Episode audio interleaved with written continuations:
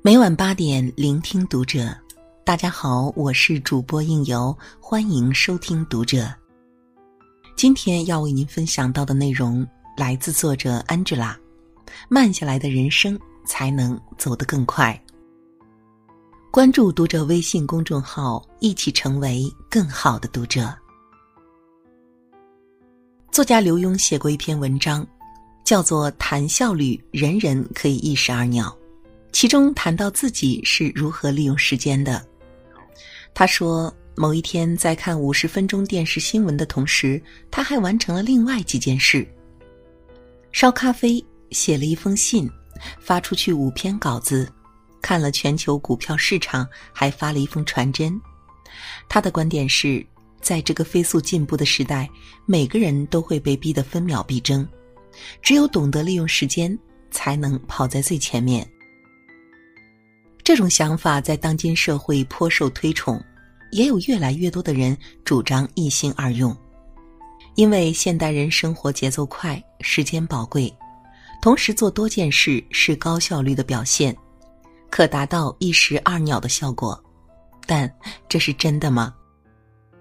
约翰列侬曾经说过一句话：“当我们正在为生活疲于奔命的时候，生活已经离我们而去。”快节奏生活给现代人带来便利和物质享受的同时，也带来了明显的副作用：焦虑的心理、疲惫的精神和每况愈下的健康。只追求速度和效率，意味着你每天都在追赶时间的脚步，总是在担心时间流逝了，而自己却一无所成。事实上，这种诚惶诚恐的生活方式只会让你的担心最后变成事实。我曾经对这种生活方式深有体会。多年前，我刚到一家媒体工作的时候，每天典型的工作方式是这样的。首先，每天都得有稿件提交给主编，于是，一大早开完例会后，当务之急就是先打开电脑写稿子。但在写文章的同时，我一边查阅电子邮件，一边还偷偷开着 QQ，时不时瞄上两眼，生怕错过群里的只言片语。与此同时，也不能忘了应答桌上此起彼伏的电话声，同时准备好迎接主管们随叫随到的发号施令。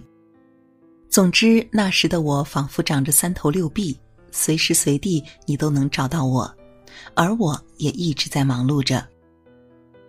可这种状态下的工作效果并不理想，我一心多用，写出来的文章达不到质量要求，和朋友们的聊天三心二意，而就连应答主管们的训话也显得不够专注。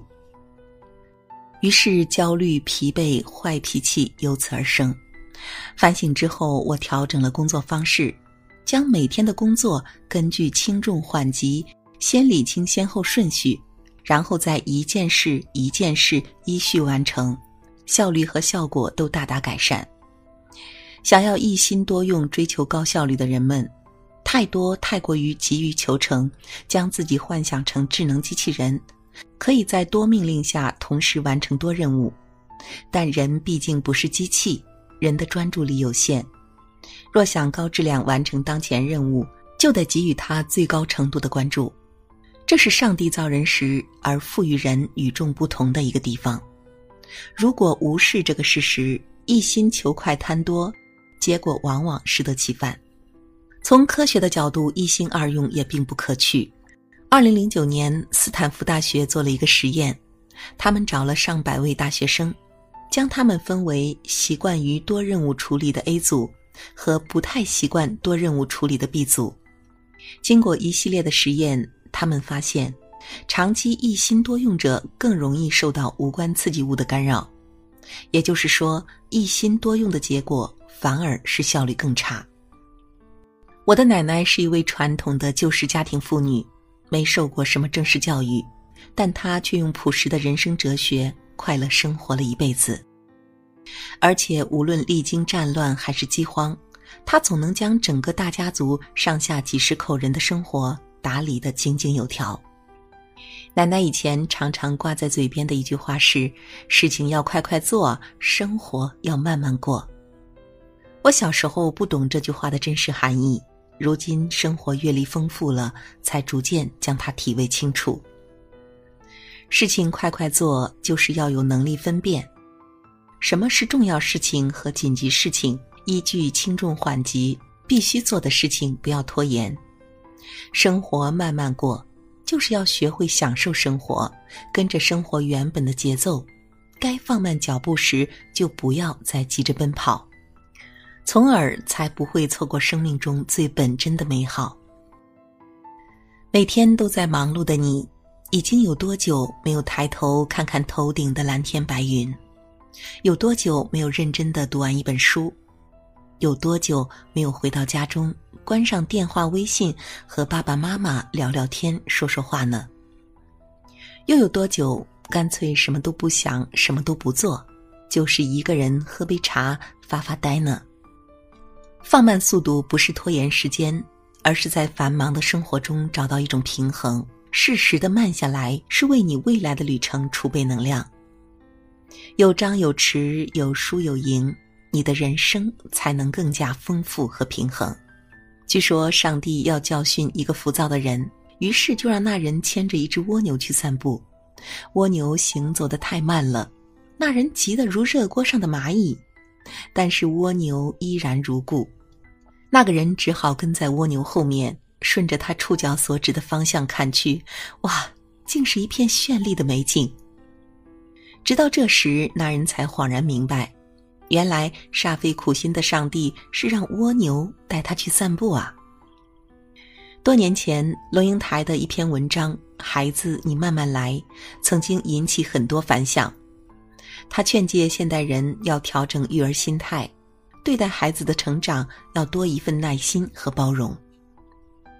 那么，作为成年人，我们就可以与孩童时代背道而驰，丢弃掉慢慢来的生活哲学，转而投奔到争分夺秒、争先恐后的拼命三郎状态吗？其实不是。作为成年人，我们更应该在忙碌之余一心专用，为自己留出足够的富余闲暇，调整生活节奏和步伐。人的生命旅程应该是平衡的。有松也有紧，有忙也有闲的。忙时就专心的忙，为以后积累多一点的闲暇时光；而闲下来时，也要一心一意的闲，享受当下，才能有力气迎接下一刻更积极的忙。法国诗人吕凯特说过：“生命不可能有两次，但许多人连一次也不善于度过。”人生最踏实珍贵的幸福，就是在日常慢下来享受生活的小确幸，就是在为未来储备能量。也只有这样，我们的人生之路才能在张弛有度的平衡中，在一点一滴的慢时光中走得更稳、更快、更悠长。好了，今天的节目就是这样了，感谢您的守候与聆听。